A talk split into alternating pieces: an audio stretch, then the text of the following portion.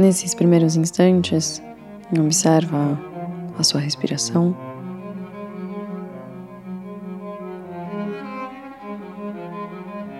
Os seus batimentos.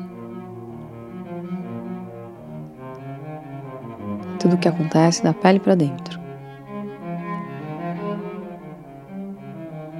Move a sua consciência para a percepção das suas emoções, do seu estado de espírito, da forma com a qual você despertou no dia de hoje. Sem julgar o que é certo ou o que é errado, apenas consciente, movendo completamente toda a sua consciência e toda a sua presença para tudo o que acontece no aqui e no agora.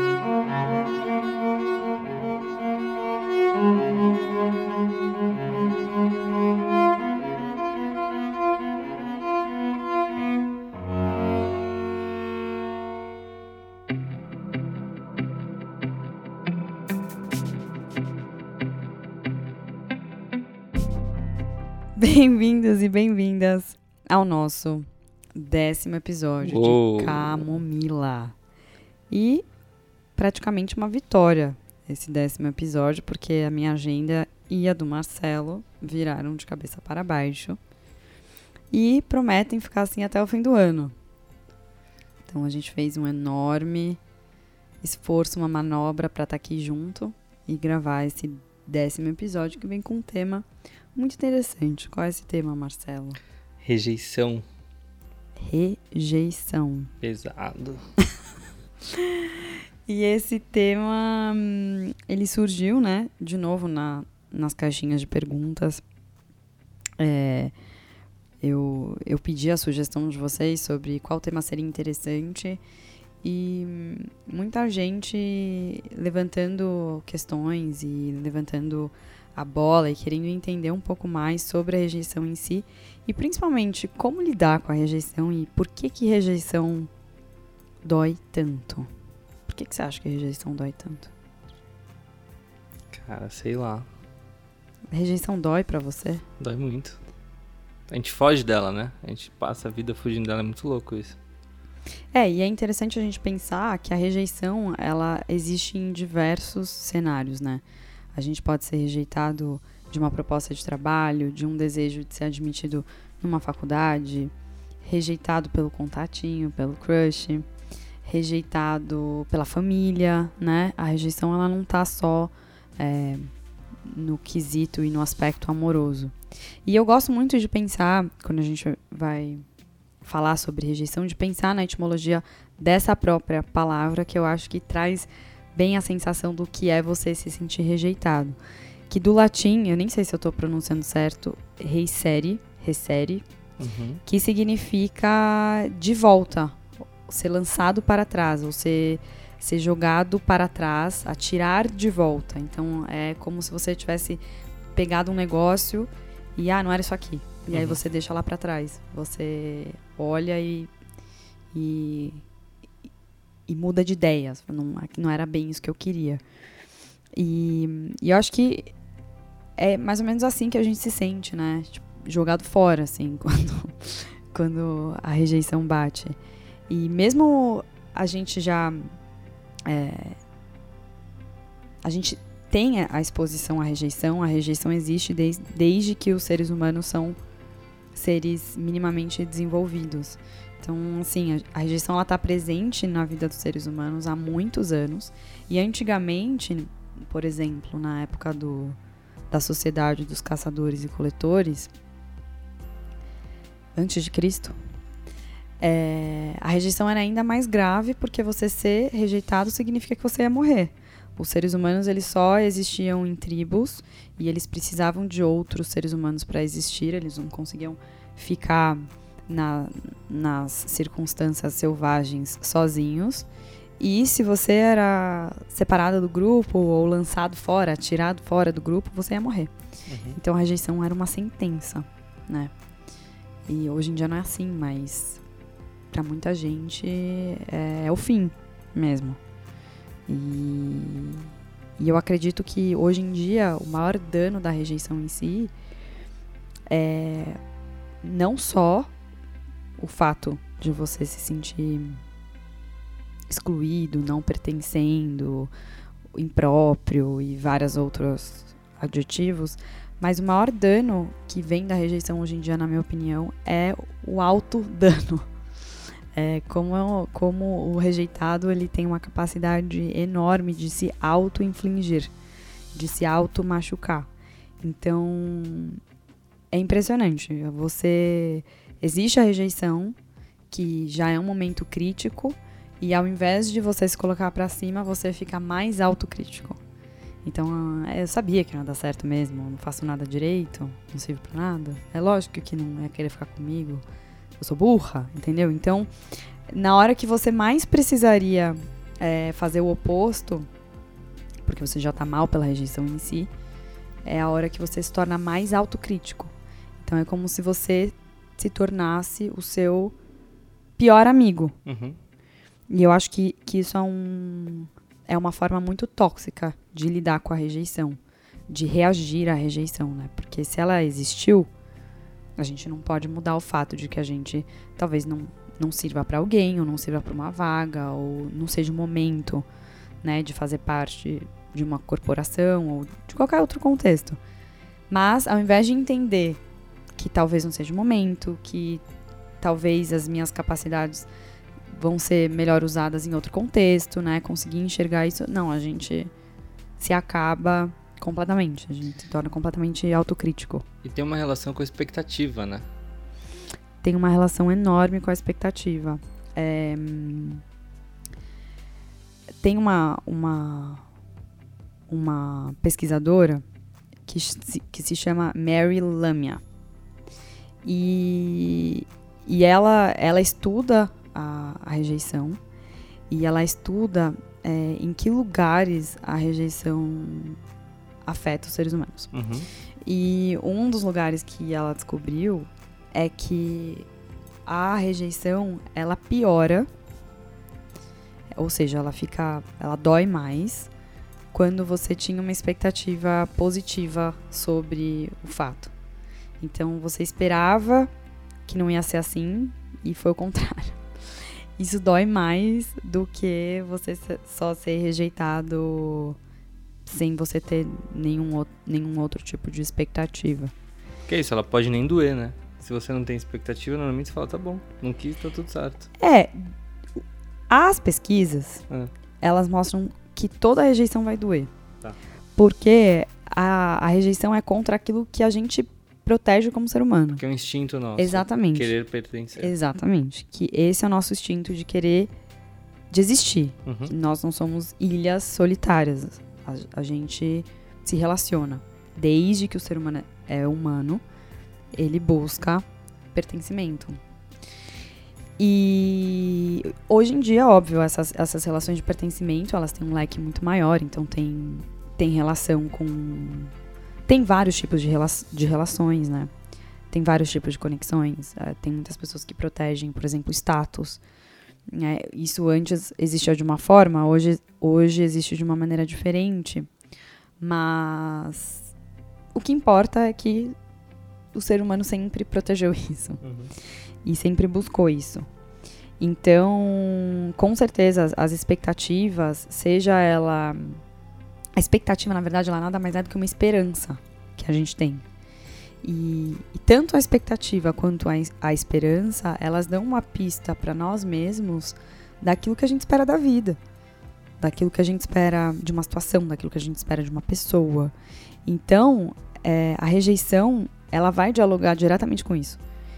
É, seja com a expectativa ou com esse sentimento que a gente tem dentro de nós, evolutivo, que a gente carrega de geração em geração, de ancestralidade, de querer pertencer. Então, é sabido que a rejeição sempre vai doer. Só que existem maneiras, existem mecanismos de fazer essa essa rejeição doer um pouco menos. Uma coisa que eu achei muito interessante pesquisando sobre esse tema foi uma descoberta dos cientistas da Universidade de Amsterdã, que eles estabeleceram uma ligação da sensação da rejeição com o sistema simpático e parasimpático.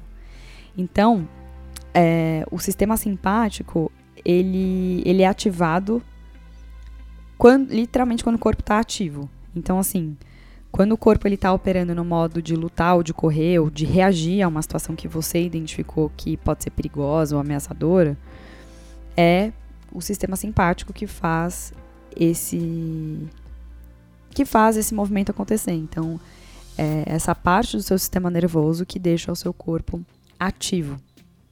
Por outro lado, a gente tem o sistema parasimpático, que é justamente o oposto disso. E o sistema parasimpático, ele desacelera o metabolismo. Ou seja, ele faz, diminui sua frequência cardíaca, diminui é, a sua circulação, deixa o seu corpo num estado, deixa o seu metabolismo mais lento. E isso se assemelha a uma situação, por exemplo, de quando a gente está descansando. E o que eu achei mais interessante, e essa sensação eu já tive várias vezes, é que a rejeição ela causa neurologicamente essa paralisia. Então você tem a sensação, tipo, travou, você trava. o que está acontecendo? Então não, é, é uma sensação que é tão louca que mexe com essa parte do nosso cérebro e por alguns momentos deixa a gente sem reação. E eu, e eu, particularmente, às vezes que eu, que eu tenho na minha memória de ter me sentido rejeitada, eu me senti exatamente assim. Eu me senti. Sem razão. Me senti stuck, sabe? Uhum. Empacada. Uhum. Até, né, olhar no espelho, dar aquele tapa na cara e falar, minha a filha, levanta, sacode essa poeira, vai fazer suas coisas. Tudo, tem gente que dura mais tempo, né? Eu, eu fico nesse nessa sensação de digerindo, parada, olhando pro teto, uma semana. Uhum. Você me conhece? Uhum. Fico sem tentar entender de onde que veio o soco, de qual direção que, que veio. E tem gente que isso dói tanto que parece que nem, nem aceita, né? Nem assimila, ignora o fato. Exatamente, tem pessoas que passam a vida assim. E eu acho que isso tem muito a ver também com traços de personalidade, porque se você voltar para a etimologia da palavra, que é ser jogado fora, se a pessoa ela já tem uma tendência ao vitimismo, quando ela- essa pessoa é rejeitada, ela pensa, ele me rejeitou. Ou seja, alguém fez algo comigo. E aí, to, e aí você dá todos os mecanismos que, a- que essa pessoa precisa para continuar nesse lugar de não ser protagonista. De as pessoas fazem as coisas comigo. Né, Muito de bom. ficar nessa, nessa passividade. E aí é muito difícil é, você tirar de dentro de você a sensação do vitimismo quando você junta ainda mais essa sensação de ter sido jogado fora. Como se alguém tivesse um poder maior sobre você e sobre a sua vida. Então essas pessoas elas têm mais sensibilidade, elas têm uma dificuldade maior de lidar com a rejeição. E as pesquisas mostram isso também, que existem pessoas que são mais sensíveis à rejeição. E é justamente essas pessoas que têm que tomar mais cuidado quando for se expor, enfim. Uhum. E você tava falando desse- dessa chacoalhada, aí tem a resiliência também, né? Que é talvez um jeito de você lidar melhor com a rejeição. É Porque resiliência, eu, tô pensando enquanto eu tava me preparando, lendo o seu material antes, é, quem trabalha com vendas vive, vive sofrendo rejeição. É, é talvez um dos trabalhos mais desafiadores e também tão bem remunerados por conta disso. Você ouve 99 nãos para ouvir um sim, né? Sim. Então você passa o tempo inteiro buscando aprovação, buscando eh, aceitação, buscando, né? E de repente você aprende a ouvir não. E aí a resiliência é um, é um negócio tão bonito porque te permite aprender a evoluir. Te, te permite entender o que está acontecendo e não a discussão virar sobre você ser rejeitado, né? Ela vira sobre o porquê que você está sendo rejeitado. E aí você tenta entender e trabalhar e É, e, e ressignificar o não também, É. né? Por exemplo, numa situação comercial, quando você ouve um não, é, existem várias possibilidades de investigar. Mas por que esse não, né? Uhum. Porque eu não sou apropriado, porque meu produto precisa melhorar em tal, em tal lugar, porque eu fui atrás da pessoa errada. Tem várias coisas para serem investigadas. E eu também acho que no, no quesito de relacionamento, também, é, a- eu acredito que todo mundo e todas as relações, elas têm um potencial enorme para florescer. Então imagina, você pega um girassol. Uhum. O girassol ele precisa de muita luz solar, ele não pode ficar na sombra. Ele Uhum. vai precisar do sol. Se você plantar um girassol na sombra, ele não vai florescer. Mas não tem nada de errado com o girassol. Ele só estava no ambiente errado para ele. E eu, eu acho que é isso. É grande parte também da lição da rejeição é você entender que não tem nada de errado em alguns momentos com você ou com o seu produto. Né? Se você desenvolver um olhar sincero. Mas sim que você estava no ambiente errado. Que você não estava num, num ambiente com os melhores recursos ou com os recursos disponíveis para você florescer. Se você colocar o girassol no sol, ele vai florescer. Você tava falando que isso é uma característica de lá de trás. Faz sentido, né? Porque é tão. É é um, é um tema tão delicado que não é só difícil ouvir não, é difícil dizer não também. Também porque a gente também quer pertencer. É. E muitas vezes é, o ato de dizer não pode significar que você não serve para esse grupo. Uhum. E aí você tá cortado. Uhum. Igual, entendeu? E, e não, as pessoas elas querem cada vez mais ser parecidas, né, uma com as outras. É, é muito louco, isso é super paradoxal, porque todo mundo quer ser diferente, mas ao mesmo tempo ninguém quer ser tão diferente a ponto de não pertencer e a ponto de ser um ponto fora da curva, literalmente. E, e, e a tem um- uma coisa da resiliência que eu acho muito interessante. Tem várias interpretações da resiliência em si. Mas uma delas que eu gosto muito é que a resiliência ela nada mais é que a capacidade de você voltar para onde você estava depois de um tombo. Então, é quanto mais rápido você consegue voltar para o mesmo lugar que você estava, no momento em que você tropeçou, isso significa, né, tipo, um tropeço na vida, ou que você foi jogado para trás, ou que você foi passado para trás, quanto mais rápido você conseguir voltar para o lugar onde você estava antes disso acontecer, isso que representa a sua capacidade de resiliência. Uhum. Então, muitas vezes a, a resiliência ela não tem a ver com a evolução em si, com a sua evolução, com você evoluir, mas ela tem muito a ver com a sua capacidade de se recuperar. E isso é muito importante, porque pessoas que vivem num- numa mentalidade não resiliente, numa mentalidade sem esperança, numa mentalidade sem expectativa, elas caem no, no modelo de desamparo aprendido que foi apresentado pelo Martin Seligman. Ele fez lá em 1970 e bolinha, 60 e bolinha, ele fez um experimento com os cachorros dele, onde ele fez dois grupos. Um grupo que levava choque e pelo que eu sei, pelo que eu li, não era choque pra machucar o cachorro, mas era um choque pra incomodar, era como se fosse um, um cutuco. E o outro grupo de cachorros dele que é, levava esse choque, mas eles tinham a possibilidade de sair desse ambiente. Então, um grupo levava choque e eles não conseguiam fugir desse cercado que ele pôs. O outro levava choque e conseguia fugir. Tô falando isso da minha memória, do que eu aprendi. Eu, eu acho que era assim. Uhum. O importante disso é o, o, o aprendizado final. O que aconteceu? Depois de um tempo, o Martin ele liberou a saída para esses bichos que levavam choque também fugirem para os dois grupos. Então os dois grupos tinham a possibilidade de fugir. Só que o grupo que ficou levando porrada, porrada, porrada, choque, choque, choque, e não conseguia sair antes, eles nem tentaram fugir, porque eles ficaram completamente de- desesperançosos. Então, de tanto apanhar, ou seja, de tantos é, sentir incômodos por situações incontroláveis, eles não mais se preocuparam em mudar a realidade deles. E isso se aplica também mais para frente, também se aplicou para seres humanos. Ele fez esse estudo com ruídos extremamente desagradáveis e tinha um grupo de pessoas que conseguia, assim que o ruído vinha, eles conseguiam desativar o som num mecanismo e o outro grupo era obrigado a ficar com aquele ruído. Uhum. E depois foi oferecido para esse grupo de pessoas a possibilidade de diminuir o, o barulho, de tirar o barulho. Eles ficaram tanto tempo com aquele incômodo que quando deram para eles a possibilidade de tirar o ruído, eles nem tentaram tirar o ruído.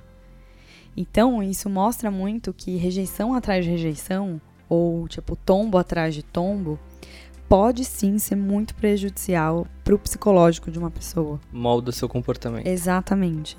Então, o que, que vem antes, né? A resiliência ou a falta, sei lá, a falta de tombos constantes na vida, entendeu? Porque uhum. se você só leva porrada, porrada, porrada, porrada, não, não, não, rejeição atrás de rejeição, rejeição atrás de rejeição, existe uma tendência do ser humano perder a esperança e de nem tentar de largar a mão.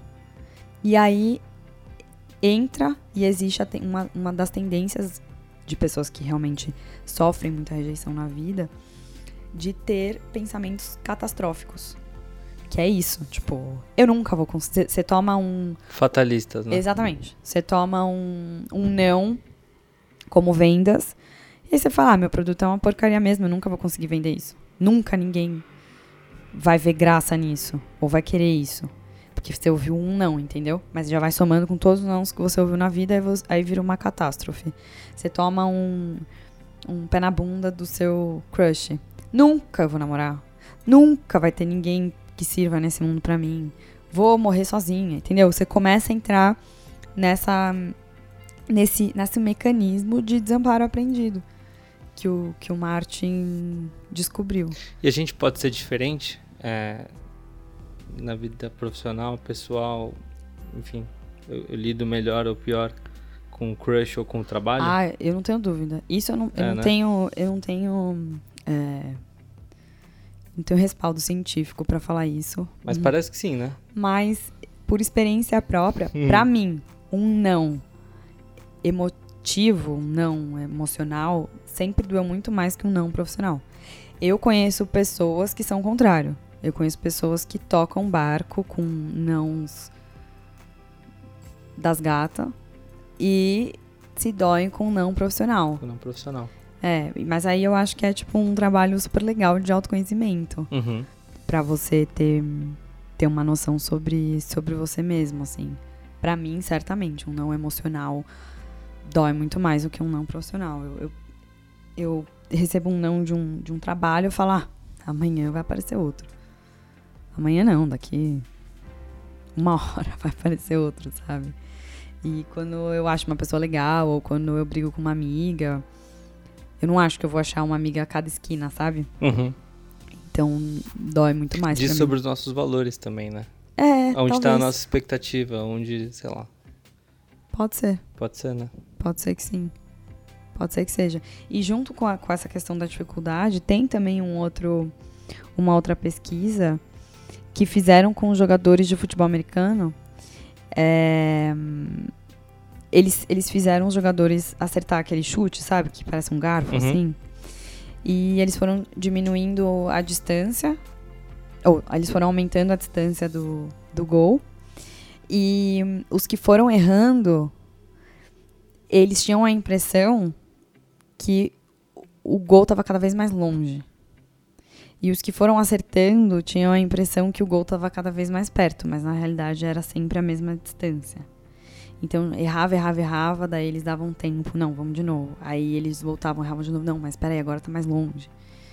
Enquanto que os que, os que acertavam Porque entrou não. no mindset fatalista. Exatamente, fatalista e entrou no mindset também da falha. E isso é muito louco, porque o que essa pesquisa mostrou é que quando a gente pensa que a gente vai falhar, o foco do cérebro ele fica muito mais focado para evitar a falha, ou seja, para evitar a rejeição, do que para alcançar o que a gente quer. Então, por isso que parece mais longe, porque não é nem nisso que você tá, que você tá prestando atenção. Caraca. Você. hum, é, assim, quanto mais você pensa que existe a possibilidade de você errar, isso fica mais perto, o seu objetivo fica mais longe. E por consequência, você erra mais, né? Porque você não tá focado no seu objetivo, você tá, você tá focado no que você deseja evitar. Muito bom. Isso vale pra muita coisa, né? Com certeza. Isso vale muito. Mas eu acho que o que eu mais queria é, trazer aqui para nosso para nosso bate-papo é que assim, meu, se, se rejeição dói, a gente já sabe que dói. Se é uma coisa que tá com a gente há tanto tempo, se as pesquisas mostram que existem de fato fatores fisiológicos, neurológicos, não só a questão dos nossos sentimentos e dos nossos traumas que fazem a rejeição de fato ser algo difícil e que sempre vai incomodar. Então, o que eu faço, né? Tipo, o que eu posso fazer? Toda vez que eu for rejeitado vai ser difícil e cada um que se vire com o recurso que tiver, não tem. Tem aí algo que eu posso fazer? E a boa notícia é que sim. Hum, E é isso que eu quero trazer, porque essa foi a, a pergunta que, que eu mais recebi. É como lidar com a rejeição, né? E o que fazer quando eu me sinto rejeitada? Como, como que você lidou com isso? E, e eu acho interessante a gente entender que sempre vai doer, não existe uma fórmula mágica para não doer. Mas que é muito legal porque pode doer mais ou menos, dependendo do que a gente fizer. Então, acho que era esse o meu objetivo maior nesse papo, trazer assim, o que, que eu posso fazer pra rejeição doer menos. E aí tem um TED muito legal, de novo, eu não sei se o nome desse cara é, esse cara, puta pesquisador, escreveu mais de 30 livros. mas tudo bem. Esse cara aí, um, um cara aí, um PhD em alguma coisa. é, não sei se fala Guy ou Guy Winch. Se é Guy ou Guy Winch, enfim. Ele tem um irmão gêmeo, ele tem um TED super legal. é, falando sobre cuidados com o cérebro. Ou seja, com a nossa. com, com a nossa saúde mental transportados para o nosso dia a dia. Então, assim, como é que eu posso cuidar da minha saúde, da minha higiene mental no meu dia a dia? Porque a gente está muito acostumado a fazer higiene física. E a gente está muito pouco acostumado a fazer a nossa higiene mental e muito menos acostumado a fazer a nossa higiene das emoções.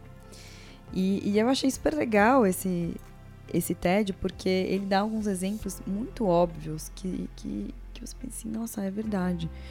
E uma das coisas que mais me pegou, ele dá. Não é exatamente esse exemplo, mas que me, que me fez pensar dessa maneira. Mas, se você corta a sua mão, Hum. imagina, você cortou a mão, Uhum. o que, que você vai fazer? Vou reparar. Tipo, como? Sei lá, vou estancar o sangue, vou Uhum. passar algum remédio pra, pra limpar, vou pôr um band-aid. Essa é uma decisão inteligente, né? Acho que sim. Você não cortaria a sua mão e falar, ah, cortei um pouquinho, peraí, deixa eu abrir mais esse corte. Deixa, Uhum. deixa eu deixar ele mais profundo. Mas é o que a gente faz com, nossas, com as nossas emoções e com a nossa autoestima. Nossa autoestima tá completamente cortada, flagelada. E o que a gente faz é ser crítico. É ser autocrítico. Verdade. E a gente aumenta o corte. Ao invés da gente entender que, nossa, eu, eu cortei minha mão, eu preciso limpar, eu preciso suturar, preciso dar ponto, eu preciso desinfeccionar, eu preciso lavar, eu preciso estancar o sangue, por exemplo. Isso é muito óbvio quando a gente tem um machucado físico. Mas é muito pouco óbvio quando a gente tem um machucado emocional. Então, a rejeição, eu queria que a gente visse a rejeição como um machucado emocional. É verdade. E, e, e, por exemplo, você quebrou o pé. Você liga pra mim, Mila, eu quebrei o pé. É, que, que eu faço? Queria. Fui no médico, queria um fisioterapeuta. Eu vou te indicar um fisioterapeuta. O que, que é isso? Reabilitação. Né? Tipo, você quer ficar bom do seu pé de novo. E você quer fazer isso o mais rápido possível. E é a mesma coisa com as nossas emoções. A gente precisa desenvolver caminhos para a nossa reabilitação emocional. E certamente o, critici o criticismo não é um deles. Então, assim, a gente precisa ter zero tolerância ao criticismo. Zero. Que louco isso. É, zero. Porque seria rasgar mais o, o, corte. Ou seria então, quebrei o pé, não, deixa eu quebrar minha perna então. A gente rasga o corte porque a gente tenta racionalizar a rejeição e acaba concordando com o ponto de vista de quem rejeitou. É, mas no lugar, por exemplo, de ser autocrítico e de cortar, picotar a sua mão. A gente passa a olhar como uma faca, né? Tipo... Você poderia pensar, tá, então o que eu posso fazer diferente nessa hum. situação? Eu recebi um não aqui hoje, mas o que eu posso fazer para receber um não amanhã? Esse exercício vale muito mais a pena do que você ficar abrindo corte. Ou você quebrou o pé, agora você quer quebrar a perna. Não faz menor sentido fisicamente. Uhum. Então, é a mesma coisa com relação às nossas emoções. E eu gosto também de pensar que existe em cada ser humano, é, todo ser humano, o meu professor de música fala muito isso, André. A gente tem é, um complexo, né, de autocentrismo, né? Todo ser humano é, tende a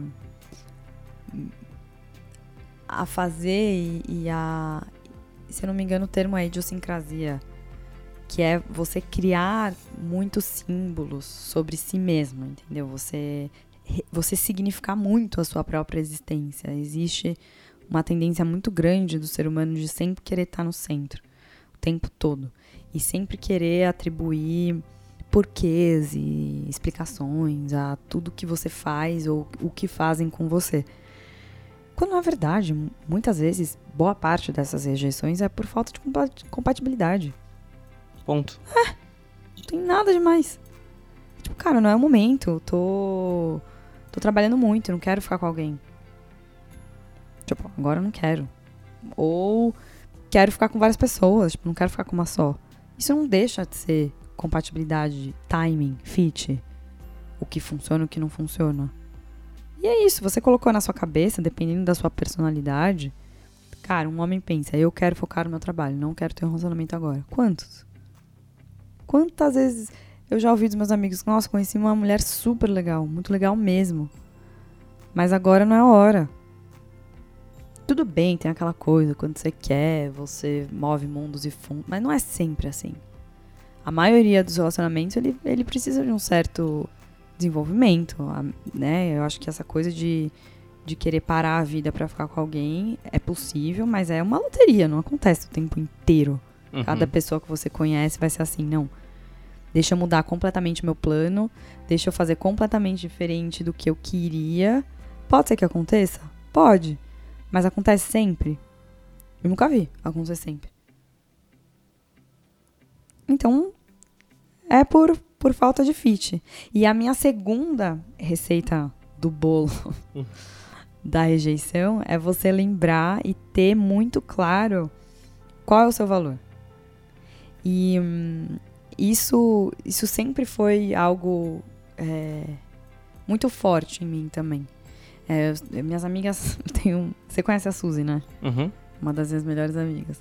Ela sempre entrou em debate comigo, falando assim: Mila, eu sei que você não vai concordar com o que eu vou falar, porque, enfim, eu sei que você não sente ciúme nesse nível, mas eu me incomodei com tal. Eu sei que você vai dar bronca em mim, mas eu me incomodei com tal, tal e tal situação, por exemplo.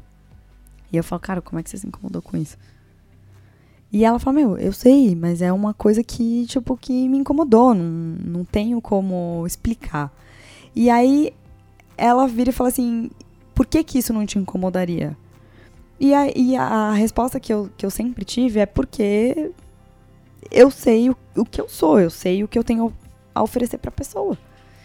E se não for isso, eu vou fazer o quê? Se a pessoa não quiser isso, o que, eu posso fazer? Se a pessoa quiser o que a outra pessoa tem para oferecer, não é porque eu sou menos, é porque a outra pessoa tem coisas diferentes para oferecer. E você também, você não muda suas necessidades do dia pra noite. Você tá com alguém porque aquela pessoa te oferece um certo pacote. Eu não acordo um dia e falo assim, não quero mais isso. Eu quero outra coisa. Pode ser que aconteça de novo? Pode, mas não é sempre que isso acontece. Então eu tenho muito tranquilo quando eu tô com alguém num relacionamento, é eu tenho isso para oferecer pro fulano. E se ele tá comigo é porque ele precisa disso. Ele quer isso. A troca é baseada nisso. De um ponto de vista positivo, né? Não, não de ponto de vista interesseiro. E se amanhã ele conhecer outra pessoa e ela tiver outras coisas para oferecer, o que, que eu posso fazer? É, tem razão. Né? Então, assim, ajuda muito você você relembrar o seu valor, você sempre saber mesmo no seu coração o que você tem para oferecer e junto com isso afirmar sobre você mesmo os aspectos positivos que você consegue enxergar em você, porque todo mundo tem. Todo mundo tem defeito, coisas que precisam ser melhoradas e todo mundo tem qualidades. Aí é saber, cara, eu tenho essas qualidades, eu sou assim. Se lembre disso. Né? Isso ajuda muito nesse processo quando você está com a autoestima em cacos.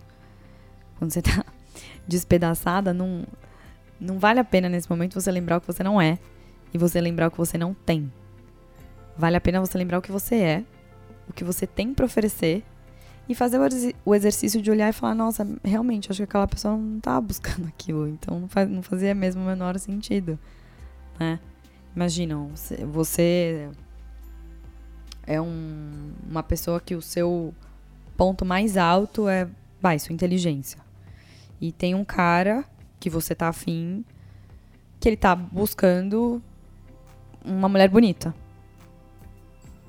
Não vai ser a mesma compatibilidade, entendeu? O que você tem para oferecer não é aquilo que ele tá buscando. Uhum. É simples. As pessoas estão o tempo inteiro racionalizando assim. Né? Agora, eu acho que o ponto para olhar é por que, que você é inteligente, que é uma pessoa que só liga por exemplo, para aspectos mais superficiais. Aí a expectativa, eu... né? Exatamente. Aí que eu acho que vale a pena investigar e não ficar pensando no que você não é, entendeu? Mas fazer esse esse exercício. Total. E o que mais? O que você falou faz muito sentido. É um jeito muito racional de olhar para as coisas que é difícil de trazer, né? É um exercício, que é o que você falou, é a higiene. Foi o que eu falei. É a parte que te faz sair daquela paralisia. É, a gente sempre, sempre precisa ter em mente que a rejeição vai doer. E vai gerar todos esses processos internos. Só que é isso, você pode piorar esse sentimento de acordo com a forma que você escolhe olhar. Então, não é que eu, no momento em que isso acontece comigo, eu, eu penso em todos esses argumentos lógicos. Você imagina a Mila sendo rejeitada e pegando uma tabelinha, lembrando de tudo. Eu faço, eu faço isso, sabia? Faz? Faço. Tá explicado. Pior que eu faço. Eu anoto coisas para eu me lembrar em momentos de dificuldade. Que bom. Porque eu sei que minha cabeça vai estar afetada. Eu tenho. Meu bloco de notas é. É meu colete salva-vidas. Eu que anoto legal. várias coisas para os dias tristes. Eu anoto. para os dias difíceis. Eu anoto e eu leio para mim nesses dias. Porque eu sei que esses dias vão existir. Tipo, não tem como. E aí são coisas para me relembrar mesmo. Pra, pra lembrar de onde eu saí. para lembrar o que eu achava. Às vezes eu pego exemplos de situações. Tal ano eu achei que isso ia ser o fim e não foi. Outra solução veio. Então, as, as situações, as circunstâncias, elas mudam, mas as emoções são as mesmas. Uhum. Então, você pode se sentir desesperançoso hoje com uma situação de um emprego. E há um ano atrás era com uma situação amorosa. E mas a sensação é a mesma, entendeu? Então, lembrar que passa, que muda, que as soluções vêm, você tem recursos para lidar com essas soluções, para lidar não, para encontrar essas soluções. E por aí vai. Eu faço muito isso comigo, muito. Eu, nossa, várias vezes quando eu tô sofrendo por alguém, que eu falo, por que, que eu achei que eu queria tanto esse ser humano, né? Ou que essa relação desse certo, seja amigo ou, ou é, namorado, no meu caso, né? Que eu sou hétera, não recomendo, mas é o que Comorbidade, eu gostar de homem.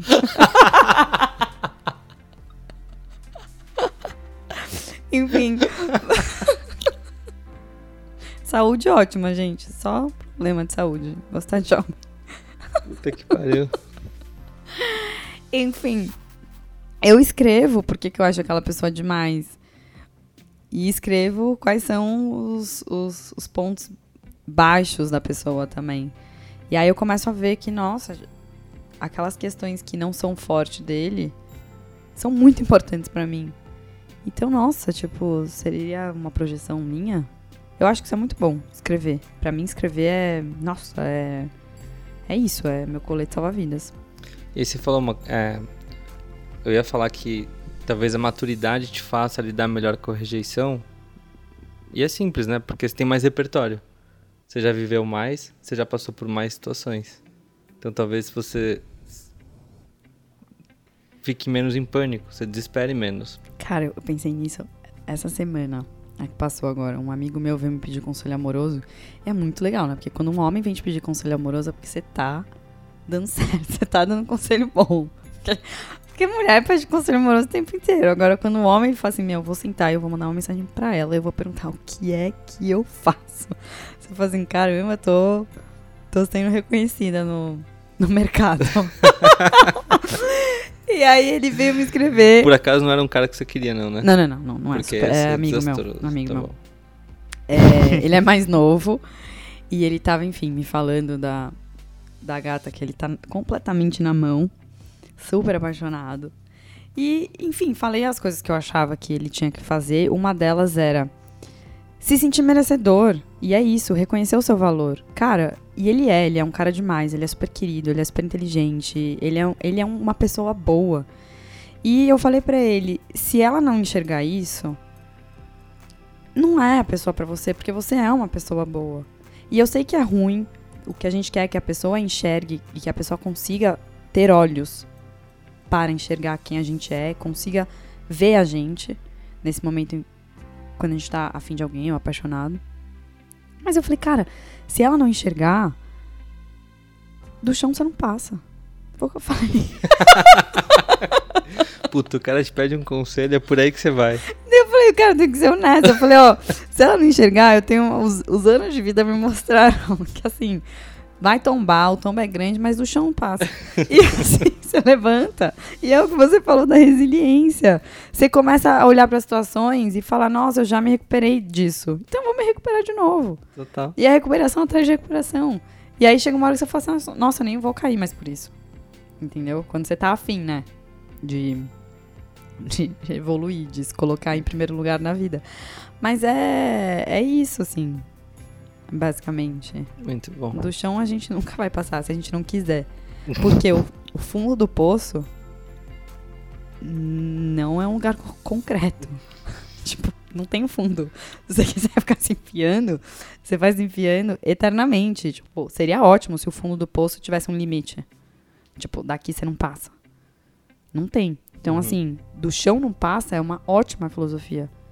Porque você vai cair, mas tem um limite. Uhum. E isso, pra mim, limite é o maior sinal de amor próprio e de reconhecimento do seu valor. É limite. E que é muito difícil de enxergar, né?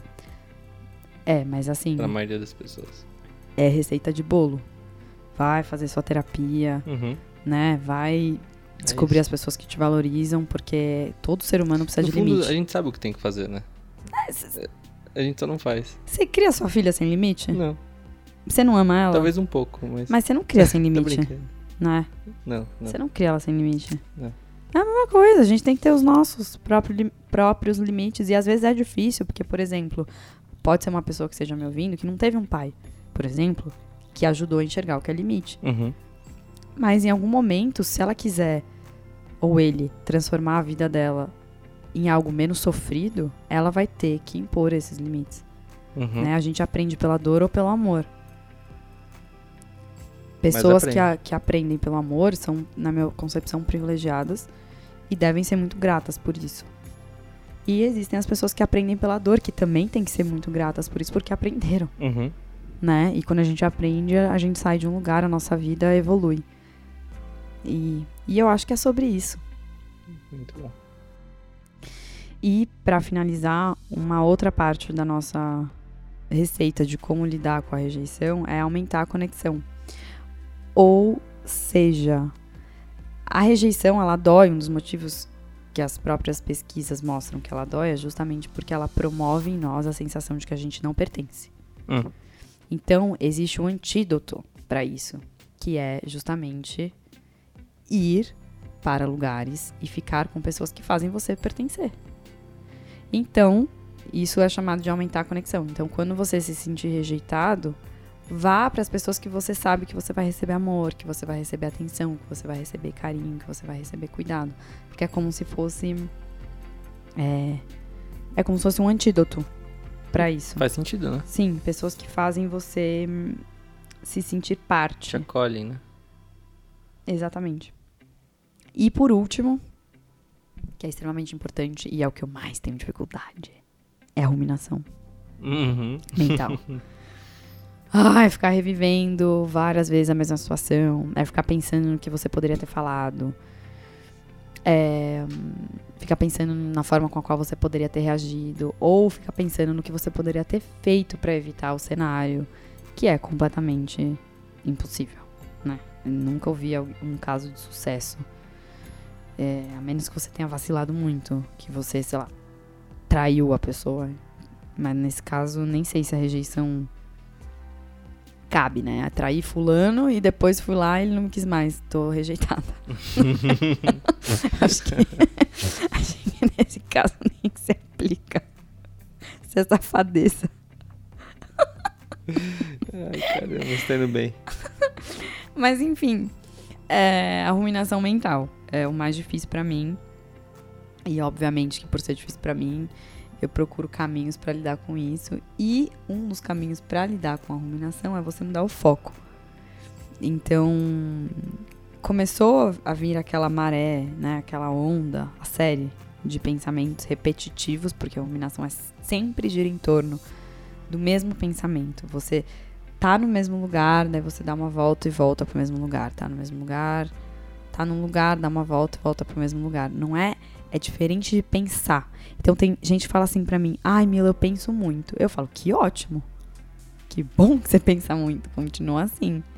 Mas na verdade, o que a pessoa tá fazendo, ela não tá pensando, ela tá ruminando. Tá presa, né? Exatamente. Porque pensar muito é você sair de um lugar, chegar em outro. E você ter soluções, e você mudar a sua perspectiva, mudar a sua forma de. até mesmo de pensar e de raciocinar. Criar novas soluções. Ruminar, você não soluciona absolutamente nada. Você tá num, num lugar e continua naquele mesmo lugar e fica pensando naquela mesma coisa e acha que tá pensando, quando na verdade você tá ruminando. E o que me trouxe muito claro a diferença de um pro outro foi a meditação. Hum. Muito claro. Porque em vários momentos é, eu achava que eu estava pensando sobre o que eu queria, porque existe a meditação em que você presta atenção em um tipo de pensamento, e quando na verdade eu não estava pensando naquilo, eu estava ruminando, estava tendo um monte de raciocínio e aí voltava para o mesmo lugar, um monte de raciocínio e voltava para o mesmo lugar. E isso não, não funciona. Existe um hack também, um, um caminho, um corta-caminho, que é é como se fosse um, um- uma intervenção. Já me fugi da palavra. Quando você sentir que você ruminou, que você tá no ciclo da ruminação, você interrompe isso com uma atividade forçada por dois minutos. Então, ah, não paro de pensar numa situação ruim em que eu me senti mal, que eu me senti péssima, que eu me senti rejeitada. Pega o telefone e liga pra alguém. Corta. Por pelo menos dois minutos. E isso vai fazendo cada vez mais você ir desligando a chave da ruminação. Olha, Se você não tiver o, o hábito de meditar, enfim, de cessar essa, esse ciclo, você pode intervir dessa maneira. É muito um, bom. é um bom hack. Muito bom. E é isso, Má. Essa é a nossa contribuição de hoje. É um, algumas reflexões sobre um tema tão difícil que realmente machuca muito. É, eu acho que boa parte da, da minha forma de me posicionar com relação a esse assunto é porque eu recebi muito amor e fui muito acolhida e tive muito essa sensação de pertencer com as pessoas que pra mim são as mais importantes, que é a minha família. Isso me deu muita força pra aguentar os tombos, né? Profissionais e amorosos. E porque para mim acaba sendo eu tenho esse lugar dentro de mim onde eu volto e eu lembro como eu sou amada, como eu sou querida, como tem pessoas que pensam em mim, que cuidam de mim. Então, isso faz eu conseguir lembrar do meu valor e, e mudar essa chave. Tipo, nossa, eu não mereço passar por isso, sabe? Então, eu sou muito grata à minha família, eu sou muito grata por todo o suporte emocional que eu recebi dos meus pais, do meu irmão e dos meus amigos.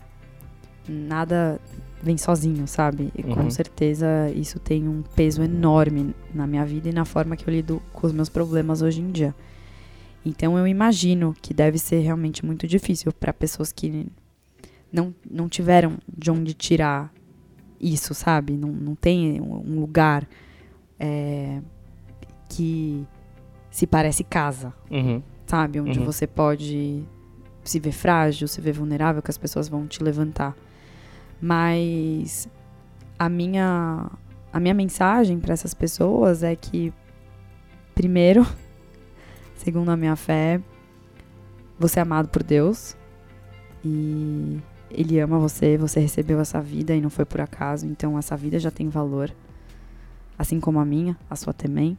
E, e olhe para sua vida como como o maior presente mesmo que a gente pode ter uhum. recebido de Deus e se você está ouvindo isso aqui é porque minimamente você tem acesso e você tem recurso e você tem capacidade de se autotrabalhar. Pode ser que seja mais difícil, mas você está aqui desenvolvendo ferramentas. Então isso já é maravilhoso. Muitas vezes o, o nosso colete salva-vidas vai ser a gente mesmo, né? E é isso.